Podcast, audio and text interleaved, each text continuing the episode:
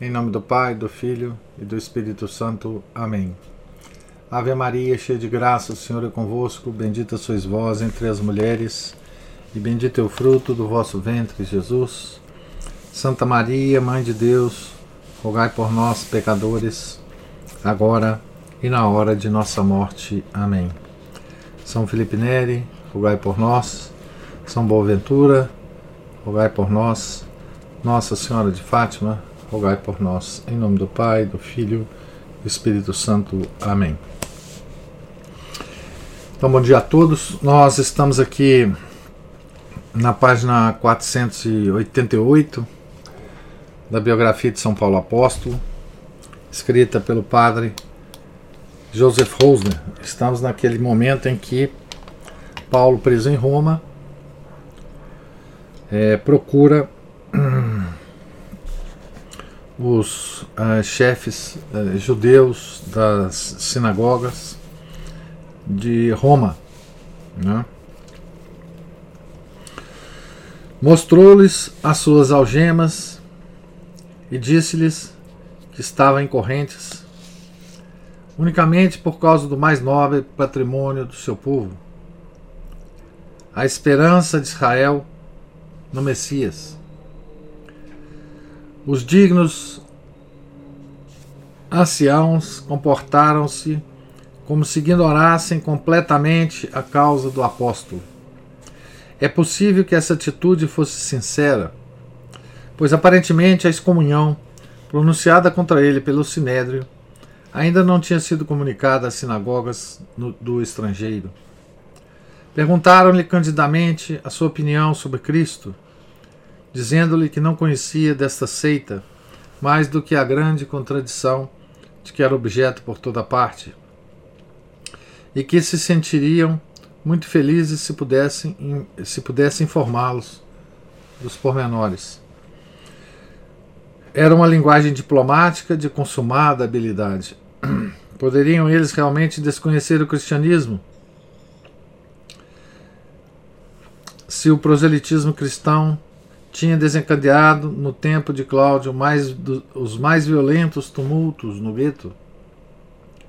Fosse como fosse, fixou-se um dia determinado para um amplo colóquio religioso na, pró na própria casa do apóstolo.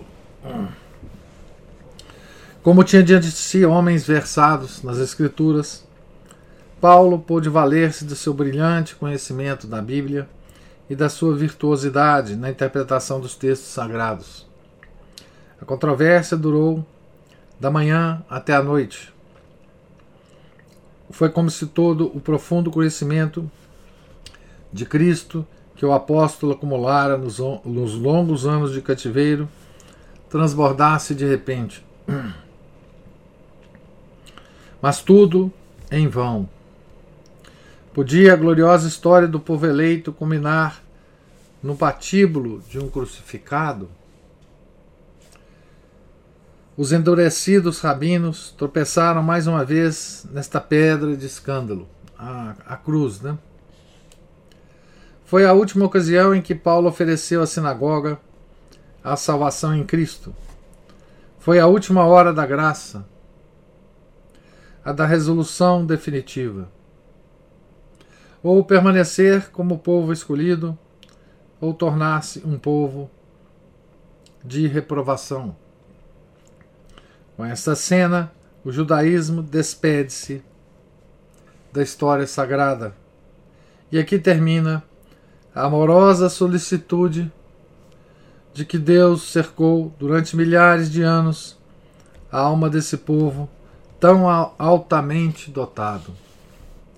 São Lucas teve plena consciência dessa desentronização definitiva do povo eleito e mostra-nos os judeus descendo, uh, descendo as escadas sem terem podido chegar a um acordo, descontentes com Deus e consigo próprios, marcados com o estigma da reprovação.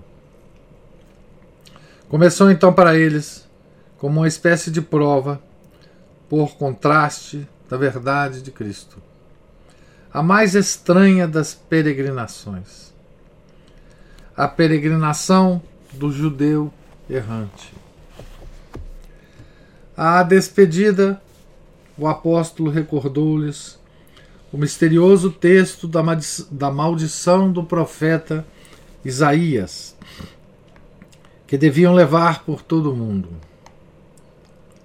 Vai a esse povo e diz-lhes, abre aspas, esse é Isaías, né?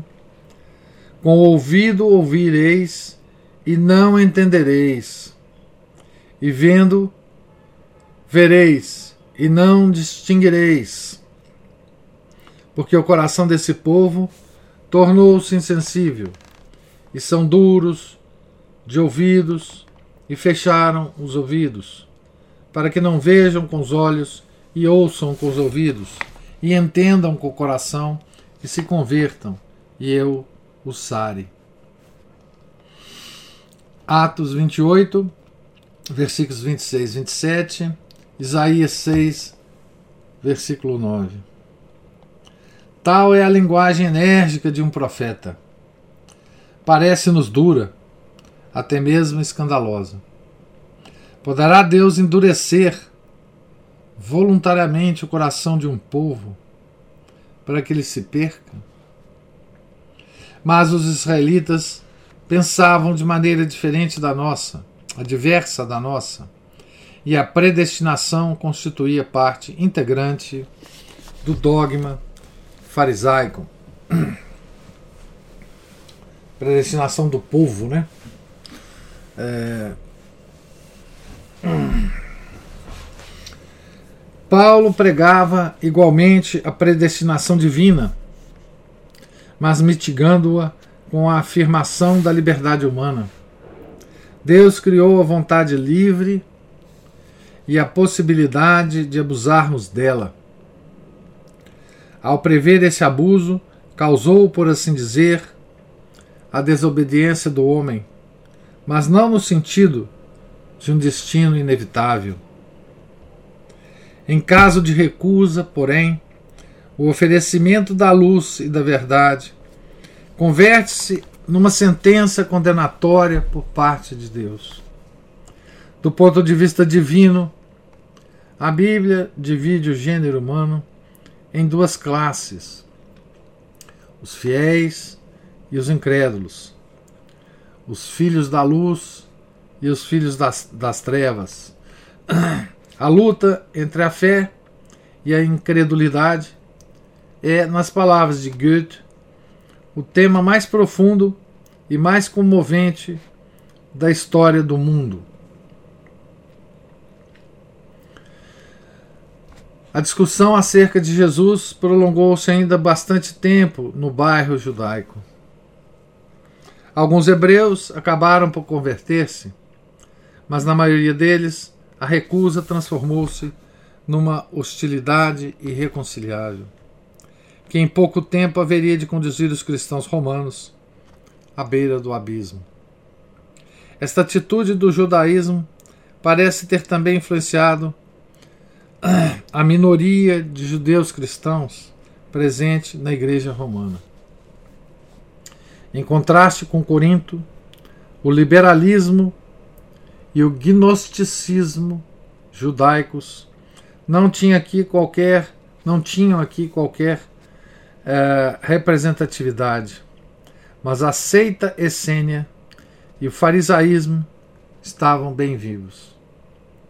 Alguns desses judeus cristãos estabeleceram uma contramissão que Paulo refere com estas palavras. Abre aspas.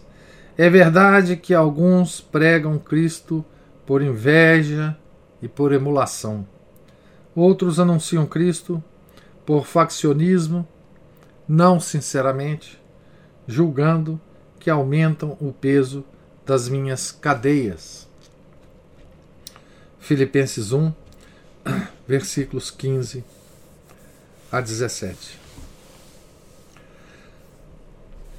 Contudo, o principal perigo provocado pelos judaizantes já estava ultrapassado graças às grandes epístolas do apóstolo. Estes incidentes eram apenas as últimas refregas da retirada. Mas que importa, abre assim, mas que importa?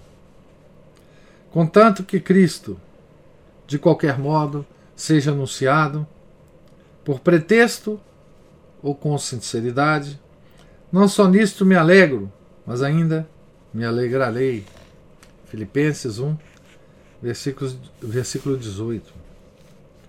Também fora este o poder magnânimo e generoso de Jesus, quando João o informara, cheio de indignação, que um outro, que não era dos nossos, expulsava demônios em seu nome. Abre aspas, não lhe proibais, porque quem não é contra vós é por vós. Lucas, capítulo 9, versículo 50. Foi a amizade dos dois príncipes dos apóstolos que evitou a cisão da Igreja Romana em dois partidos. E o sangue derramado em comum por ocasião do incêndio de Roma, fez desaparecer as últimas discórdias. Então, essa, esse contato é,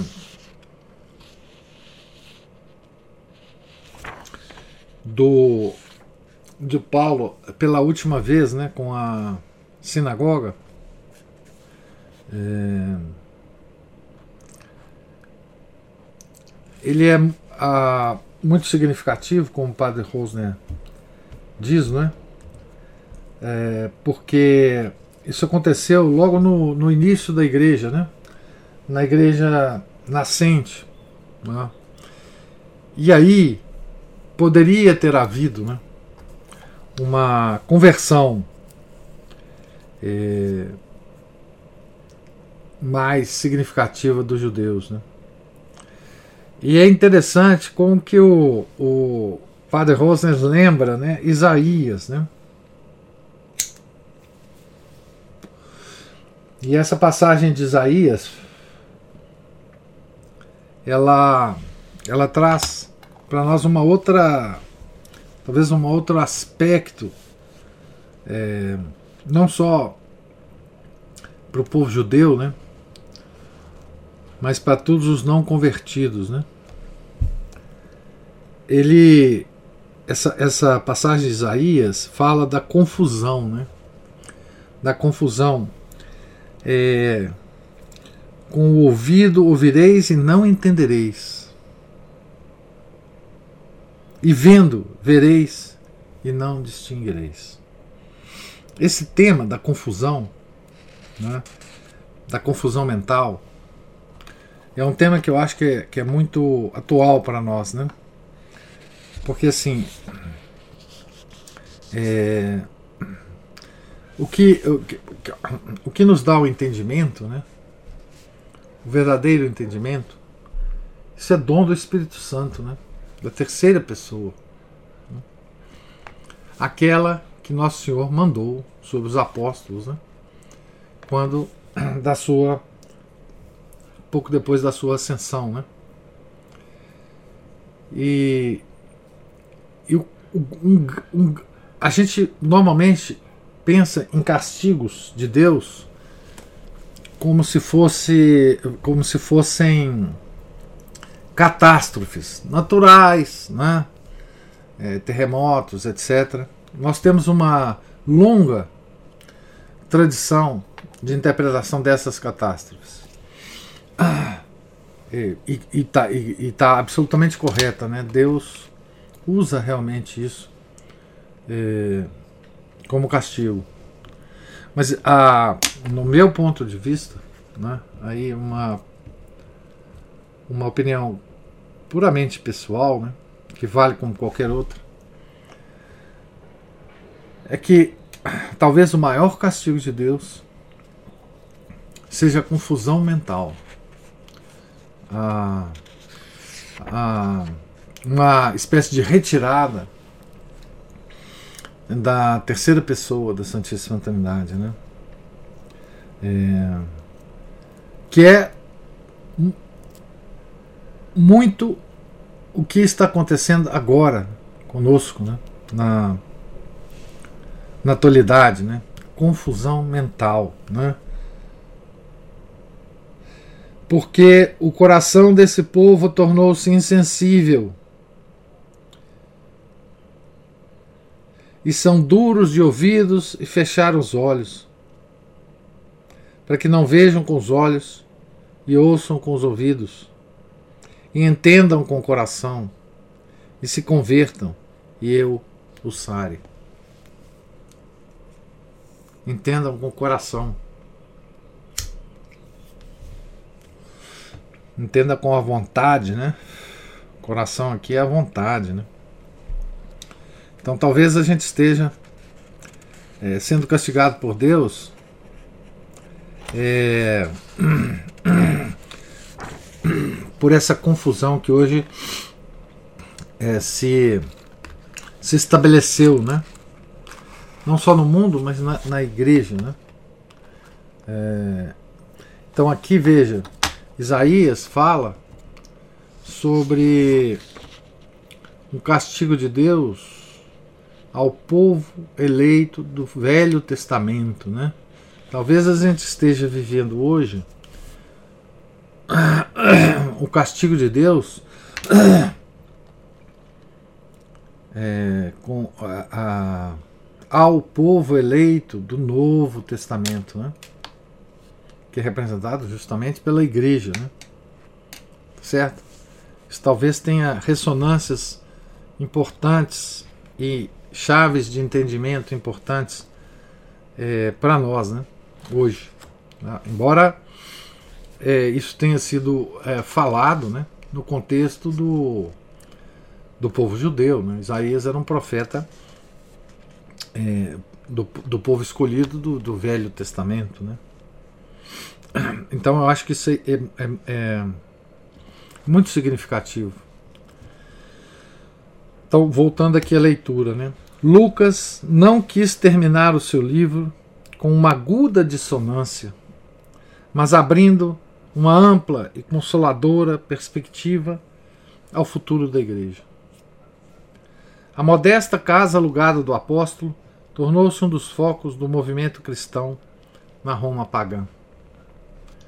O evangelho, que até então apenas tinha sido anunciado de maneira tímida e hesitante, por causa da oposição dos judeus, expandiu-se consideravelmente expandiu-se consideravelmente sob o impulso de Paulo.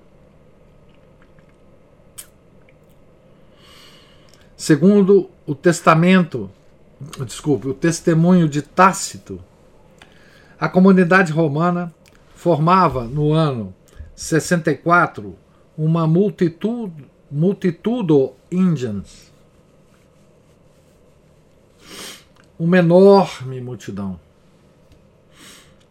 Se a população judaica chegava a 30 mil pessoas, não será demasiado estimar em metade o número de cristãos, que além disso crescia diariamente.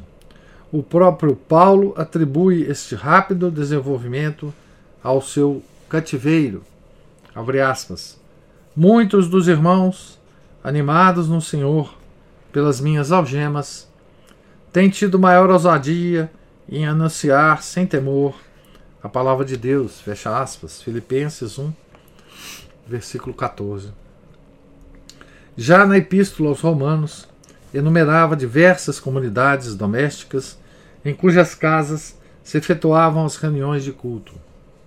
Numa delas reuniam-se, abre aspas, Assíncrito, Flegonte, Hermas, Pátrobas, Hermes e os irmãos que estão com eles, fecha aspas. Outros círculos agrupavam-se à volta de, abre aspas, Filólogo e Júlia, de Nereu e sua irmã, esposa, Olímpia e todos os santos que estão com eles, fecha aspas, ou seja, seus numerosos servos. Romanos, capítulo 16, versículos 3 a 16. Os amigos de Paulo parecem tê-lo posto em contato com a aristocracia romana.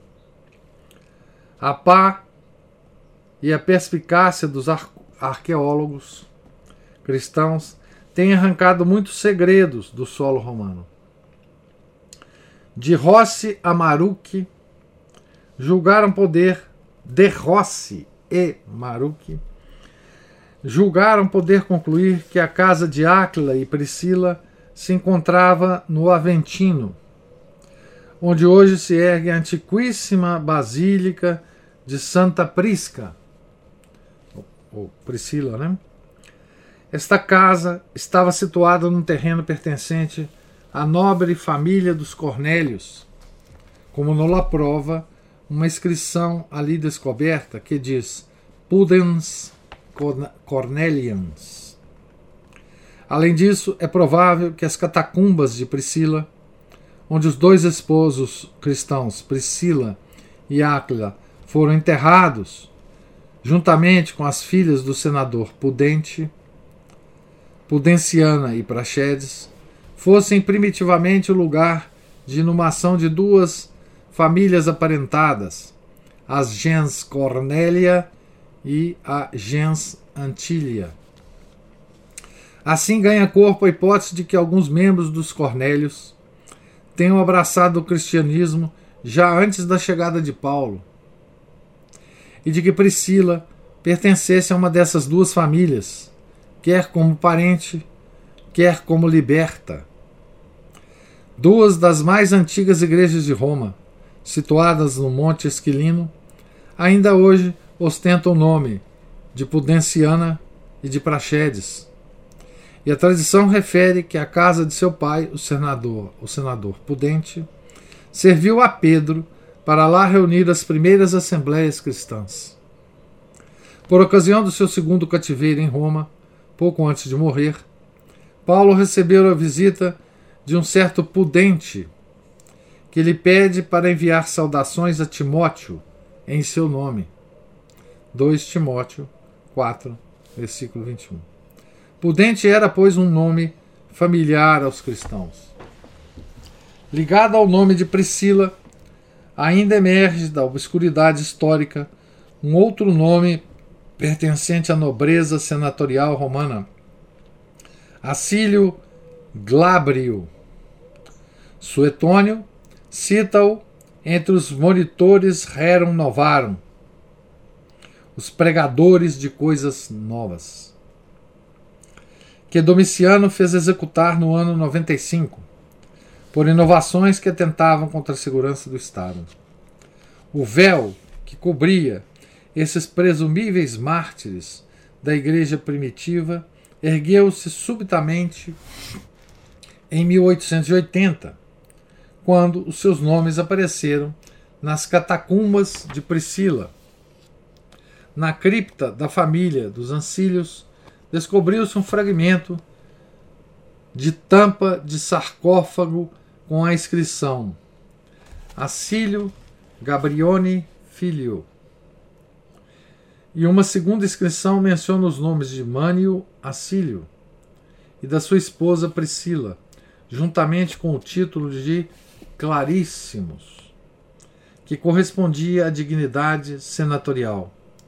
Isso prova, entre outras coisas, que o nome de Priscila era usual na família.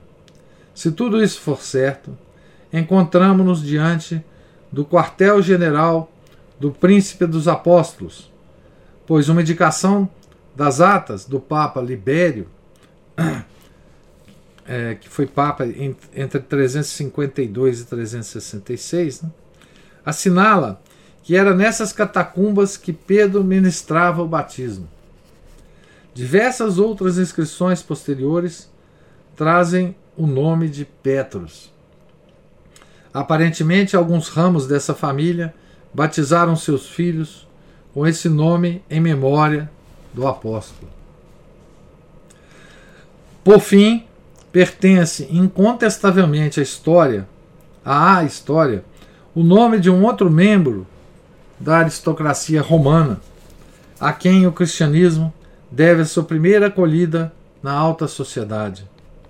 Trata-se de Popônia Recina, da qual Tácito dá o seguinte testemunho: abre aspas, a sua firmeza de caráter e a sua perseverança tornaram-na célebre. O historiador, né? Anais 13, 32. O próprio Renan entoa louvores a esta mulher e a considera cristã. O Renan é o aquele miserável do século XIX que escreveu sobre Nosso Senhor, né? Esposa de Aulo Plá, Plá, Plaucio, primeiro conquistador da antiga Britânia, vinha despertando suspeitas entre a nobreza romana desde havia muito tempo. Sempre vestida de preto, levava uma vida muito retirada e austera. Alguns atribuíam essa conduta a umas recordações penosas.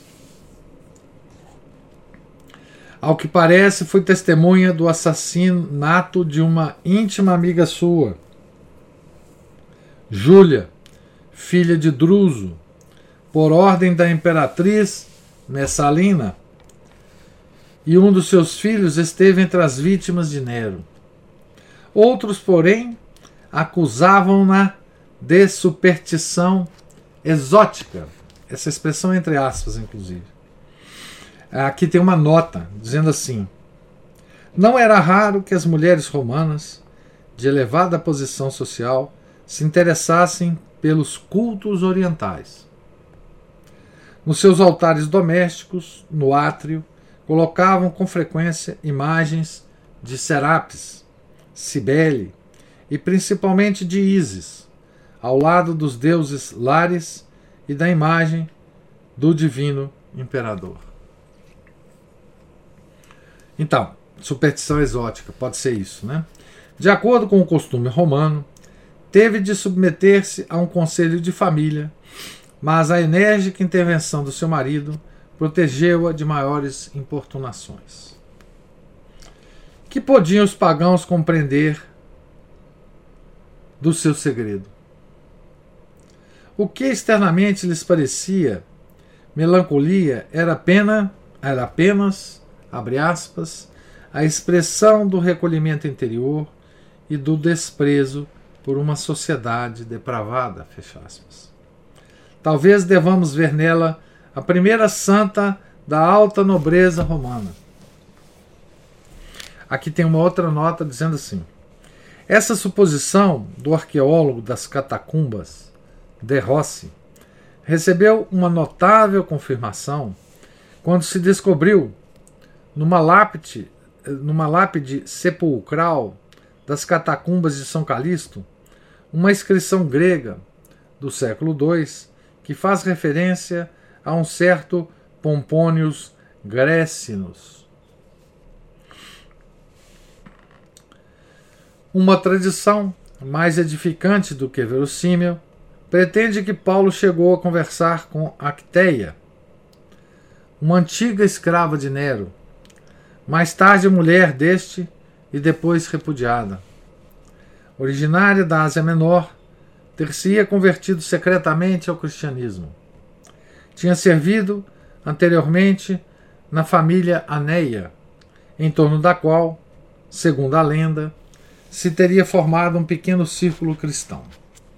Seja como for, o certo é que esta mulher teve um gesto cuja raiz cristã é inteiramente plausível. Recolheu os, espinhos, os, os espezinhados restos mortais de Nero e fê-los levar ao, sepru, ao sepulcro de Domício. Diante disso, levantou-se entre os pagãos a suspeita de que seria cristã. Aspas. Só uma cristã teria sido capaz de mostrar sentimentos tão nobres diante de um ser tão vil e degradado. Fecha aspas. O paganismo referenciava assim, inconscientemente, o gênio cristão. É um tipo de é, reverência negativa. Né? É, o, o, paganismo sempre fez isso com, com, com a nossa religião. Supõe-se também que Sêneca, chegou a conhecer o apóstolo por ocasião das deliberações judiciárias, a que assistia na qualidade de conselheiro de Estado. Se foi assim, terá sido uma curiosa coincidência que Paulo, libertado em Corinto por intervenção de Galião, devesse a sua liberdade em Roma precisamente ao irmão desse procônsul, irmão do, do Sêneca, né? Seja como for, não nos surpreende que os antigos acreditassem nas inclinações cristãs de Sêneca, quando lemos o perfil do homem de Deus que ele traça numa das suas cartas. Abre aspas. Se nos fosse possível contemplar o espírito de um homem desses, que figura resplandecente, sublime, formosa e santa, não veríamos.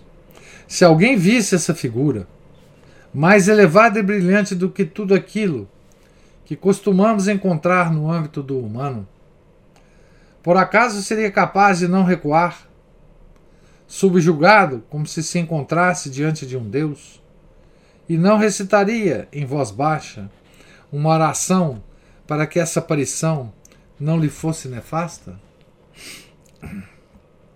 E a seguir, encorajada pela bondade desse semblante, não o adoraria suplicante, dizendo com Virgílio: Sê-nos propício e apazigua a nossa inquietação. Epístola 115. Fecha aspas, né? Ter-lhe-ia bastado dar uns passos até o quartel-general dos pretorianos para encontrar esse personagem ideal.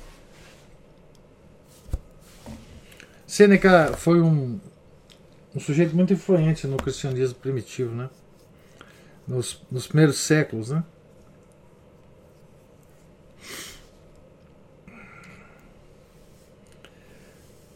A Idade Média chegou a acreditar que Sêneca deu esses passos e, e que se tornou cristão. Assim se procurou explicar as inúmeras analogias entre a sua moral e a moral cristã, que já haviam chamado a atenção de Tertuliano. Essa crença foi também reforçada por uma falsa correspondência epistolar com Paulo. Mas tais semelhanças explicam-se, tanto em Sêneca como em Epicteto, pelo idealismo moral dos melhores entre os estoicos, bem como pela herança religiosa que o primeiro recebeu da sua família, Sêneca. Né? O pai de Sêneca, com efeito, chegou a evocar a figura de um profeta sobre-humano, que possuiria uma sabedoria e um poder capazes de assombrar o próprio Alexandre Magno, e que além disso teria de afirmar a sua origem divina, demonstrar o testemunho do Deus em seu favor, e quanto, ao fim da sua vida, subtrair-se à necessidade do destino, isto é, morrer livremente. Semelhantes pressentimentos nascem da disposição naturalmente cristã da alma humana, sem a qual nunca teria sido possível a vitória do cristianismo no mundo pagão. O cristianismo tinha, pois, desde o início, alguns aliados naturais entre as classes superiores. Nas pessoas religiosas que tinham perdido a fé nos seus deuses tradicionais, em, em vista das burlas e zombarias dos filósofos e dos poetas. Os temperamentos superficiais e desfibrados, que depois de uma comédia lasciva ou dos combates de gladiadores, experimentavam a necessidade de um outro clima interior, voltando-se para as assembleias das religiões orientais. Mas os temperamentos mais nobres, desenganados de todas aquelas divindades redentoras que ali lhes eram oferecidas, aderiam às sinagogas ou às comunidades cristãs. No contexto do movimento cristão, difundiu-se sobretudo entre as classes baixas desculpe. No entanto, o movimento cristão difundiu-se, sobretudo entre as classes baixas da sociedade, que encontravam nele um fundamento religioso para as suas aspirações de humanidade e liberdade. Precisamente por volta desta época, verifica-se em Roma um acontecimento extremamente ruidoso. O prefeito, o prefeito Pendânio, Pendânio II, tinha sido assassinado por um escravo, ciumento das relações do seu senhor com uma escrava. Segundo a lei, todos os escravos que no momento do crime vivessem sob o teto do assassino deveriam ser mortos. Cerca de 400 infelizes foram atingidos por esta medida. O povo sentiu-se revoltado contra essa injustiça, mas o Senado e o imperador resolveram deixar a lei seguir o seu curso. Não é de admirar, pois, que a mensagem cristã atraísse particularmente a atenção dos escravos imperiais do, do Palatino e que o nome de Paulo se pronunciasse nesse meio com veneração. Na Epístola aos Filipenses, escrita perto do fim do seu primeiro cativeiro, o apóstolo escreve: Todos os abre aspas, todos os santos vos saúdam, principalmente os que são da casa de César. É, capítulo 4, versículo 22. Quem seriam esses cristãos do Palatino? Na lista de saudações da Epístola aos Romanos, podemos notar dois grupos: os que são da casa de Narciso e os da casa de Aristóbulo. Aqui tem um, uma nota dizendo o seguinte: Messalina, esposa do imperador Cláudio, havia formado com Narciso, chefe do serviço secreto, com o ministro das Finanças Palas e com o bibliotecário da corte, Políbio, uma espécie de gabinete paralelo. Quando Messalina morreu, Cláudio casou-se com a sua rival, Agripina, mãe de Nero, pelo primeiro casamento. Entre os primeiros que Agripina mandou assassinar, figurava o seu antigo inimigo Narciso. O famoso político, já entrado em anos, recebeu a ordem de morte nos banhos de Senuesa e aproveitou as últimas horas para destruir o seu arquivo secreto, no qual se encontravam muitos documentos comprometedores para as principais figuras políticas romanas, e sobretudo para a mãe da imperatriz. Esse gesto nobre, contrário aos costumes pagãos, levou muitos autores a supor que Narciso teria sido atraído para o cristianismo pelos seus escravos cristãos. Essa é a nota no nome Narciso. Né? Agora, voltando ao texto. É provável que pertencessem às famílias de dois nobres senhores que não eram eles mesmos cristãos. A palavra casa ou família designava na antiguidade, além da família em sentido próprio, todos os servos e criados. Ou seja, os escravos eram considerados parte da associação familiar. E o chefe da casa tinha o nome de pater familias.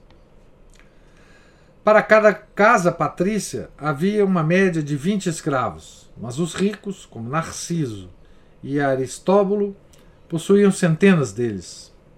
Naciones em famílias habemos. Temos povos inteiros em nossas famílias, escreve Tácito. Mais ainda, segundo Harnack, ninguém era tão poderoso e tão íntimo do imperador Cláudio como um certo Narciso, seu liberto e secretário particular. Ao mesmo tempo, também vivia em Roma um Aristóbulo, sobrinho de Herodes o Grande, que era amigo do imperador. Depois da morte desses dois senhores, os seus numerosos escravos foram transferidos para a casa imperial. Se os dois homens se identificam com os personagens mencionados por Paulo, temos uma nova confirmação das íntimas relações do apóstolo com os escravos cristãos do Palatino. Entre os cortesãos, os cortesãos de Nero, não descobrimos nenhum cristão.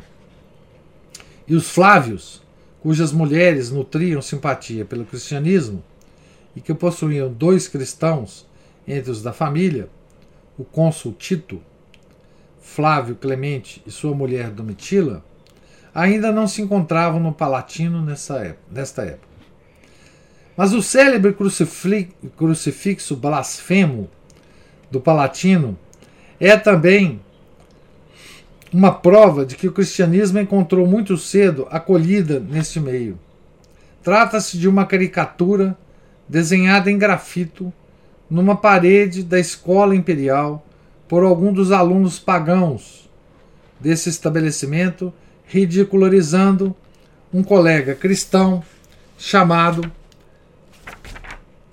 Alexamenos e é representado em adoração a um crucifixo com cabeça de asno. Aqui tem a, essa esse essa figura, né? É, deixa eu ver se eu uh, aqui esse crucifixo com a cabeça de asno aqui encontrado na, na nas escavações, né? Aqui tem no Museu de Termas, né? E tem alguém é, adorando esse crucifixo aqui, né? Que é outra prova de que o cristianismo tinha sido é, penetrado né, nesse ambiente do Palatino. Né? De vez em quando, ouve-se hoje em dia censurar o apóstolo por ter reunido conscientemente à sua volta, em todos os lugares por onde passava, todos os leprosos políticos e espirituais que encontrava. Os, os dejetos espirituais do mundo helênico e os párias de todas as nações. Essa, essa frase entre aspas, né? A fim de preparar uma revolta da escória social. Mas basta ler as exigências morais que o apóstolo impõe aos recém-convertidos para perceber que se havia alguma possibilidade de a humanidade atingir uma moral mais elevada, esse progresso só podia depender da comunidade cristã. Uma pregação que comovia a alma e o corpo, a consciência de um juízo definitivo já próximo, o poder vivificante do Espírito de Cristo só podia conduzir a valores mais puros e mais firmes. Os cristãos, exigia Paulo, deviam ser homens castos, que não se apegassem ao que possuíam, nem fossem egoístas, e ao mesmo tempo pessoas sem duplicidade e cheias de coragem. Como é patente, o apóstolo não imprimiu qualquer impulso às forças de dissolução. Pelo contrário, impediu por muito tempo a dissolução que se avizinhava. Essa censura ao apóstolo, né? que, que fala nesse parágrafo, que ele reunia a escória da sociedade para promover uma revolta, isso quem fez foi o, foram os revolucionários franceses. Né? É, é, quer dizer, acuso de que você. Acuso de que, vo, do, que, do que você é, né? é uma, é uma sugestão de Lenin. Né? Paulo não queria nenhuma revolução social. Né? Aliás, Paulo prezava muito a estabilidade imperial. Né?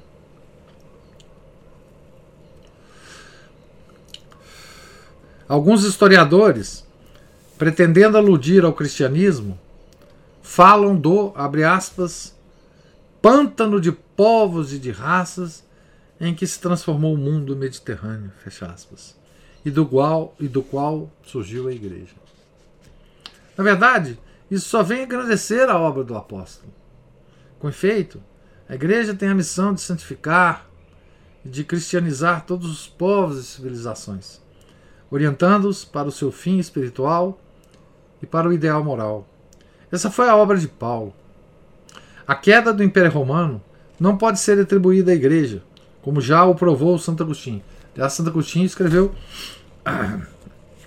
um livro inteiro né, para contrapor essa ideia. Né? Essa ideia que, que, que surgiu depois, né, muito tempo depois, é, também né, ressurgiu muito tempo depois. Foi o próprio Estado romano seu único causador, por não ter uma religião capaz de propor ao povo um ideal moral. Aliás, a, é, a queda do Império Romano foi muito antes moral, né? depois político e social. Aliás, foi precisamente a igreja que salvou do caos, em que só sobrava o império aquilo que podia ser salvo.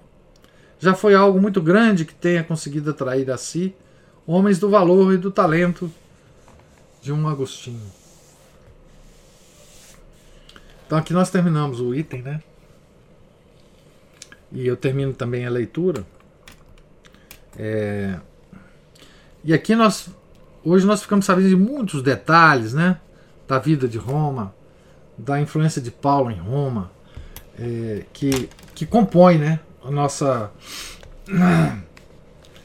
a nossa. o nosso conhecimento daquela daquela época né, do, do cristianismo. Né. Estudo é uma aula também de história, né, aqui, nossa, história da igreja. Né.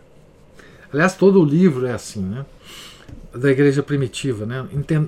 para que a gente entenda né, as relações do império, de Paulo com as pessoas, de Paulo com, com, com possivelmente o Palatino, né, através não só de escravos, mas também de alguns nobres, né, que talvez tenham se convertido ao, ao cristianismo é, por influência tanto de Paulo quanto de Pedro. Né estavam em Roma. Tá certo? E aqui então nós estamos no, no, no item O Ambiente do Prisioneiro de Cristo, na página 496, que nós passaremos a, a, a ler amanhã, se, se Deus quiser. Né? Estamos já na, no final do, do capítulo 7. Né? Terminaremos esse capítulo na próxima, na próxima leitura. Né? E aí entra, é, vamos entrar numa, numa outra epístola de Paulo, enfim, comentários e tal. Né? Certo? Eu pergunto a você se tem algum comentário de vocês, alguma pergunta.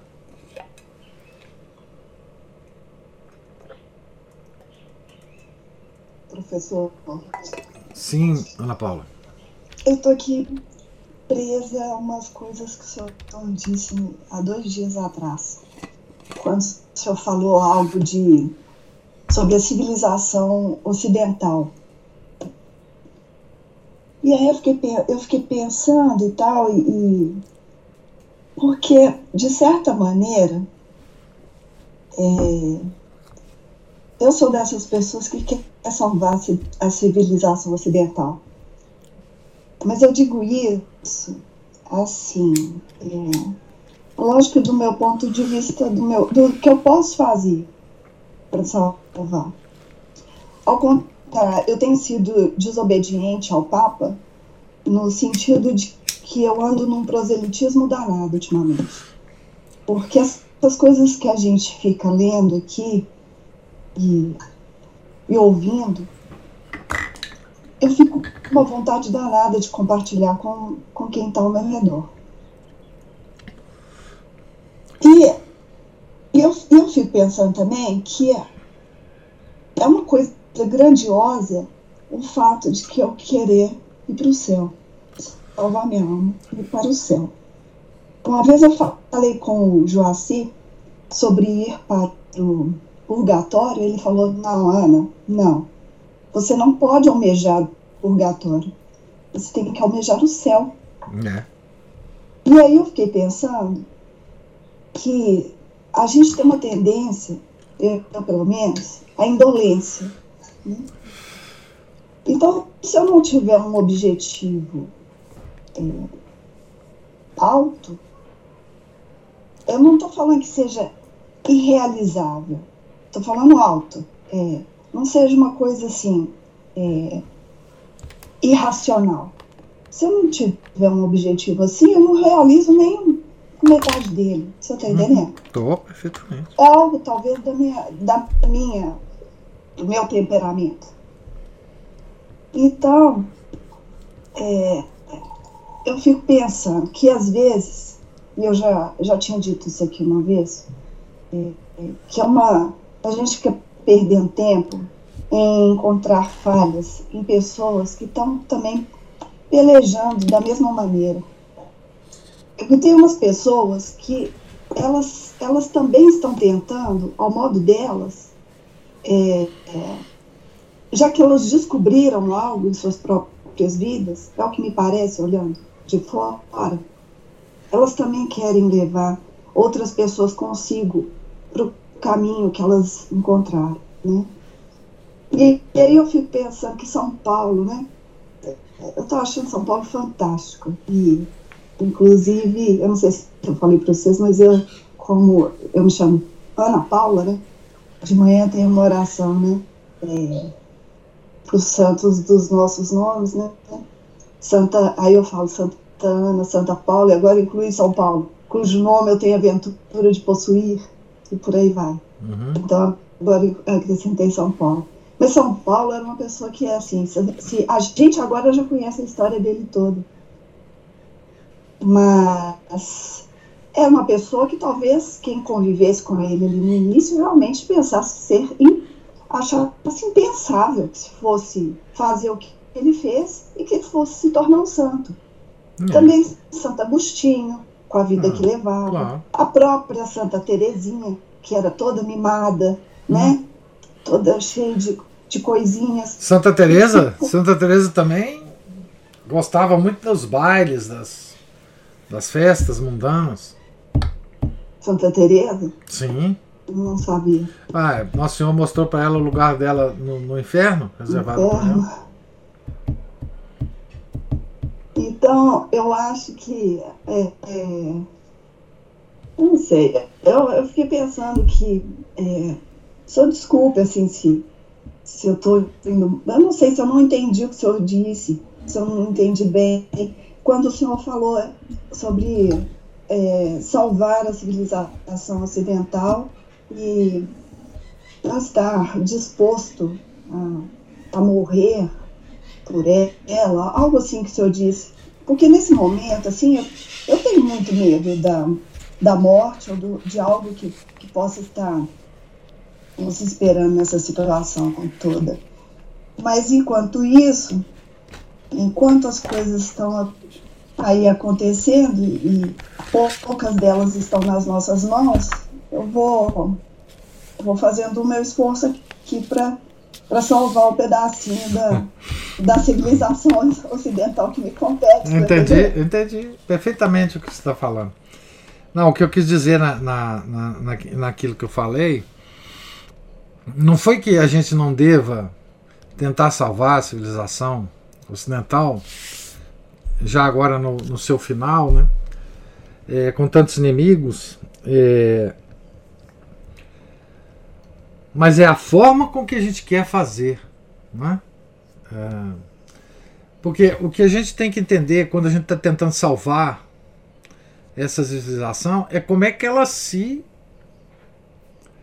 É, como é que ela aconteceu no mundo. Né?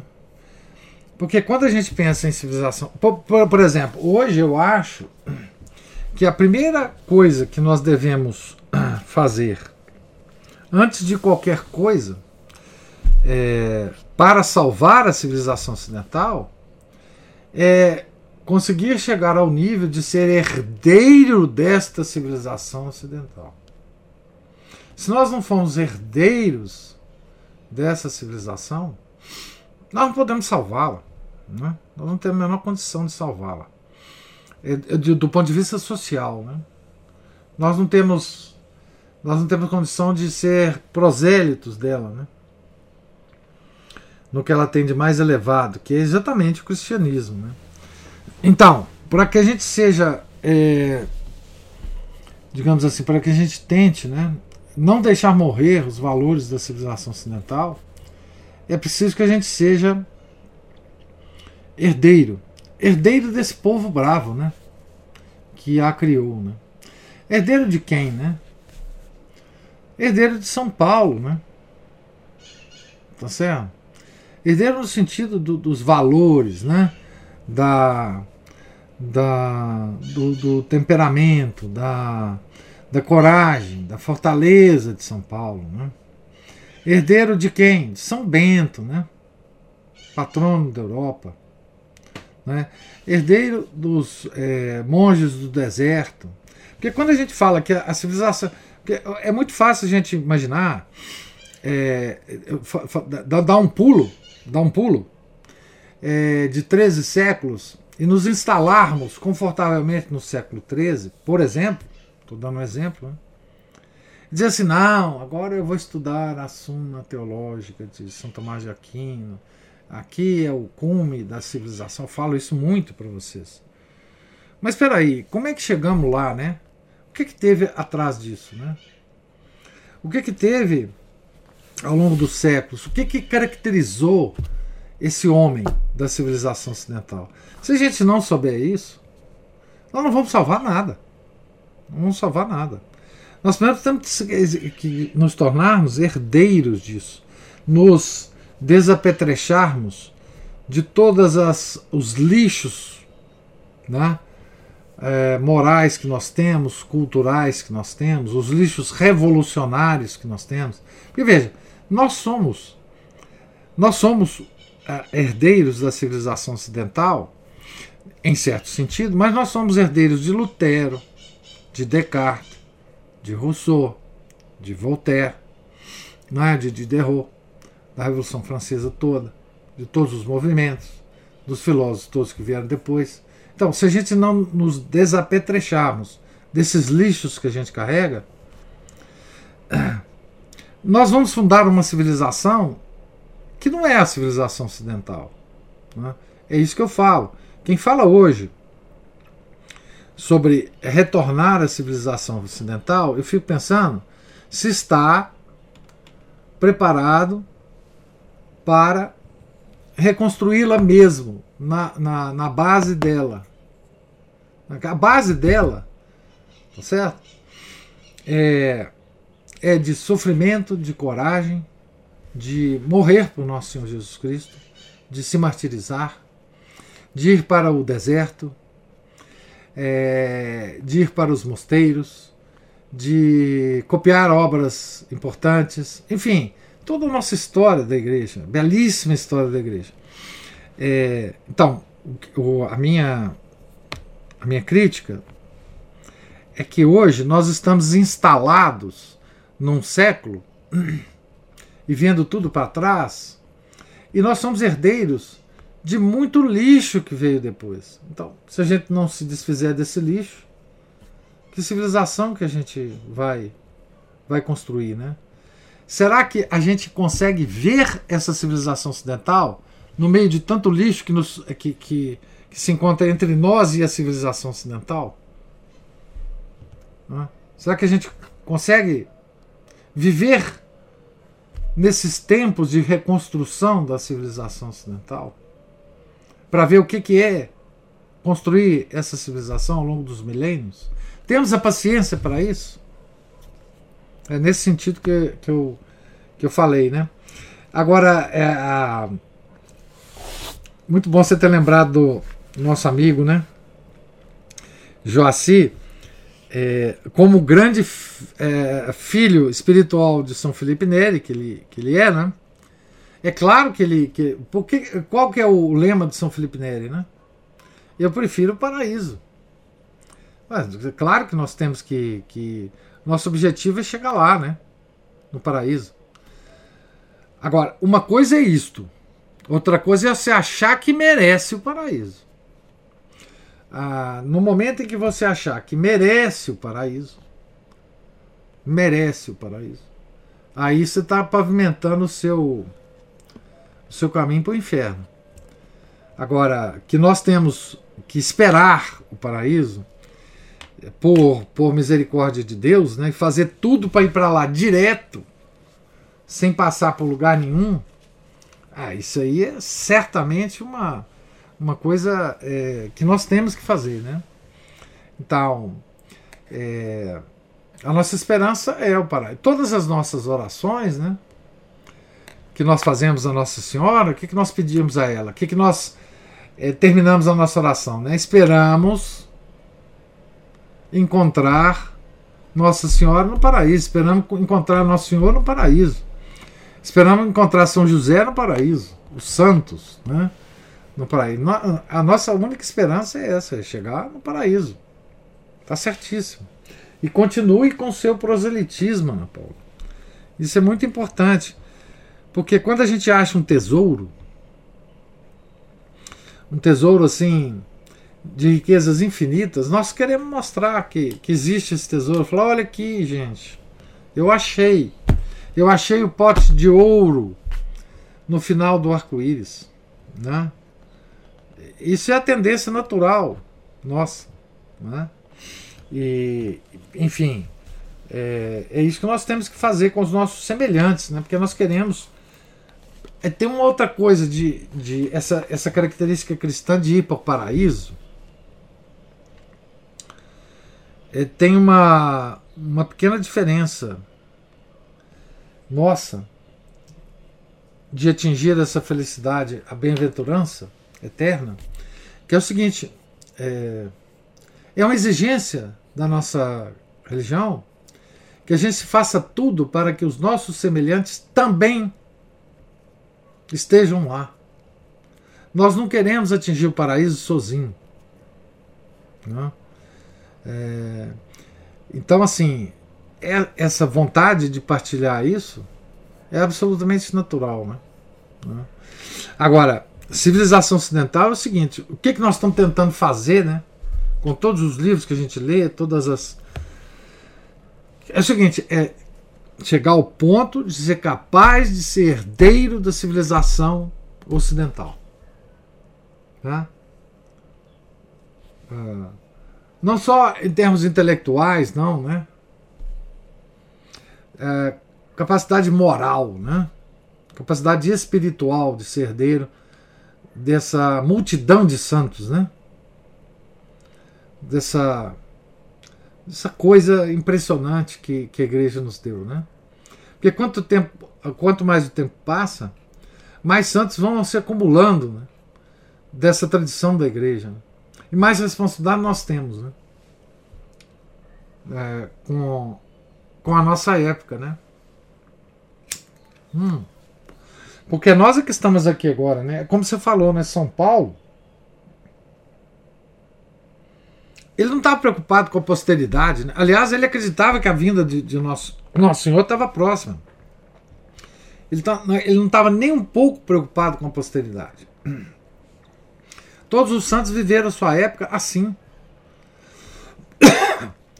Santo Agostinho escrevia para os seus contemporâneos. Ele não estava, ele nem sequer passava pela cabeça dele que 1600 anos depois o livro, os livros dele seriam lidos, né? Confissões seria um livro é, que, que teria a, a, a, influência que ele teve, né?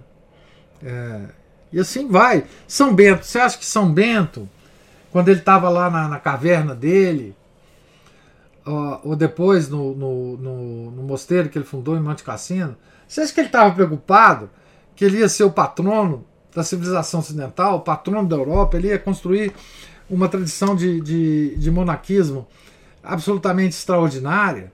Quando ele fez as 12 as, as regras dele, 72 regras, né? Ele estava preocupado em, em, que ela, em, que elas, em que aquelas regras seriam geradoras de milhares de santos no futuro? Claro que não. Né, não, tava menor, não, teve, não tinha a menor preocupação disso. Né? Então agora a gente tem que ter preocupação com o nosso tempo. Né? Com o que a gente pode amealhar e, e distribuir nesse tempo. Né? E é só isso, não tem outra coisa. É claro que esse proselitismo também tem que ser, professor, é de acordo com as nossas, feito com as nossas ações também, né? Claro. Não só com as nossas palavras, não é? E São Paulo até fala, na carta aos Romanos, ele fala isso aqui. Primeiro e segundo capítulo, ele fala coisas pesadas, né? É. De que não adianta você seguir a lei, aquela coisa exterior da lei. Se a sua consciência não acompanhar e se você não der testemunho da lei com as suas ações. É. O, o apostolado é mais efetivo é o apostolado da ação. Né? Da, do exemplo. Do exemplo. Do, e dos mínimos exemplos. Não é dos máximos, não. Uhum. É das coisas pequenas. É das coisas pequenas. Aquele negócio, nós temos que preocupar com as coisas pequenas. Sim.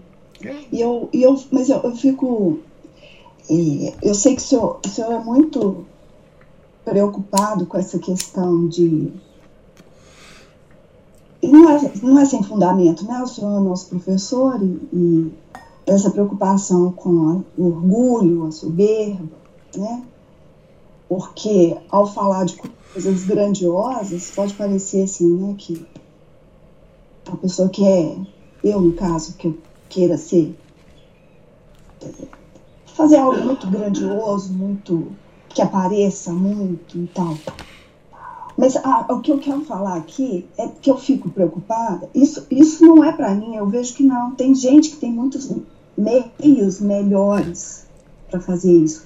E que o, o meu pro, é, proselitismo, ele é ainda capenga. Né? Eu vejo que eu leio uma coisa aqui, eu ouço outra coisa ali, vou juntando tudo, e de repente, às vezes, uma pessoa vem e me faz uma pergunta, aquilo vem assim. É, parece que está tudo lá junto e eu consigo me expressar agora, coisa que eu não conseguia antes. Antes eu ficava de boca aberta, assim, sem saber como, como responder. As fichas estão caindo, né? É assim mesmo. Isso, e elas vão se encaixando. Isso. Uma coisa vai se encaixando na outra. Eu, tinha, eu tenho uma amiga que, às vezes, o filhinho dela, pequenininho, fazia, ela me contava umas perguntas difíceis que ele fazia para ela. E ela, eu falava assim: Nossa, mas como que você consegue dar uma resposta desse tipo? Aí ela, não sei. Aí eu fico pensando que agora eu sei. Porque é algo, é, eu, eu fico pensando que é da mesma forma que, que o demônio nos, nos fala, nosso anjo da guarda, o Espírito Santo fala através do nosso anjo da guarda, ele nos inspira com claro. algumas coisas para a gente falar. Claro, isso é o contrário da confusão mental que eu estava eu tava me referindo. Essa clareza, essa clareza de pensamento, ela nos vem é, do Espírito Santo, porque também é o seguinte, é, essa essa coordenação das coisas que você sabe não é uma tarefa fácil. Isso só pode vir do entendimento, do dom do Espírito Santo, do entendimento. Né? Esse encaixe das coisas é graça de Deus. Né? E, e, e isso é não uma coisa curiosa, Ana Paula, que é o seguinte: isso ocorre não só das coisas que você já sabe, mas também das coisas que você passa a saber. Que quando você está com a clareza mental, as coisas que você passa a saber já se encaixa naturalmente naquela, naquela organização que você já tem mental. Então, essa clareza de visão, por isso que é chamada luz, né? Por isso que a metáfora é de luz, clareza. Ela ilumina tudo. Ilumina tudo. E isso acontece conosco e a gente não tem explicação para isso. Porque é graça de Deus. Né? O entendimento é graça de Deus. Né? Por isso, é, tem a oração para os estudos, etc., que a gente pede ao Espírito Santo, né? Vinde ao Espírito Santo Enchei o coração de vossos fiéis e acendei neles o fogo do vosso amor. Enfim, é porque é o Espírito Santo que nos dá essa graça, né? Do entendimento. Levando São Tomás de Aquino a dizer na, no leito de morte, né? Que a grande graça que ele recebeu de Deus foi que toda página de livro que ele leu, ele entendeu. Então, assim, é, isso é que nos torna, já ligando com o nosso papo anterior, né? Ou pode nos tornar herdeiros da civilização ocidental. Porque é esse encaixe das coisas. Né? Não só das ideias, mas das ideias com as ações, né? Tá certo? Então, enfim. É... Isso que está acontecendo com você é certamente graça de Deus, né? Isso tem a ver com a sua vida de oração, com a sua visitação aos sacramentos, né? com sua garra de estudar as coisas, é, enfim. É, a Aline está falando aqui em casa, às nove horas, todos os dias, rezando sete Marias pelos dons do Espírito Santo. É, muito edificante, claro. Né? É, enfim, é a ação da terceira pessoa da Santíssima Trindade, né? que vem. É, as nossas graças vêm todas, né? E por isso que, que se deve rezar a Ave Maria, né? Porque as nossas graças vêm através da medianeira de todas as graças. Né? Ela traz as graças da Santíssima Trindade para nós, né? Então, é isso mesmo. Né? Tá certinho. O processo é esse. O processo da clareza mental é, é uma coisa tão extraordinária que acontece com a gente, né? É, e mais extraordinária ainda porque é inexplicável. Né? Você fala, pô, mas de repente, enfim, eu fiz uma conexão de tantas coisas que eu aprendi numa frase tão simples. Como é que é isso? Bom, isso é graça do Espírito Santo, não tem. E assim aconteceu com todo mundo, né? Todos os grandes santos que escreveram. Hoje é dia de um, de um doutor da igreja, né? Um, um, um extraordinário doutor da igreja. Franciscano, né? Franciscano. Nós vamos ler a, a biografia de São Francisco de Assis, né? Mas enfim. Ah, enfim, o, tudo que ele fez, tudo que ele escreveu, né, está na dependência da clareza mental que ele tinha, né? Graça do Espírito Santo. Paulo, mesma coisa. Todos os grandes santos. E nós, miseráveis, também temos um, um, um quinhão dessa graça, né? Um quinhãozinho dessa graça, e às vezes a gente é, consegue, né? Ah, alguma coisa.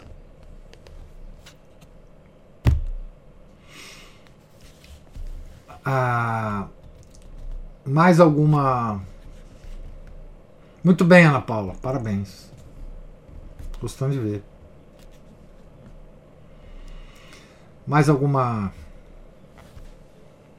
observação? Então, gente, Deus lhes pague a presença, a paciência, a participação. E tenham todos um, um santo dia. Fiquem com Deus. Retornaremos amanhã, se Deus quiser, na página 496. Tá certo? Em nome do Pai, do Filho e do Espírito Santo. Amém. Ave Maria, cheia de graça, o Senhor é convosco. Bendita sois vós entre as mulheres, e bendito é o fruto do vosso ventre, Jesus. Santa Maria, Mãe de Deus, rogai por nós, pecadores, agora e na hora de nossa morte. Amém. São Felipe Neri, rogai por nós. São Boaventura, rogai por nós. São Paulo Apóstolo, rogai por nós. Nossa Senhora de Fátima, rogai por nós. Em nome do Pai, do Filho e do Espírito Santo. Amém.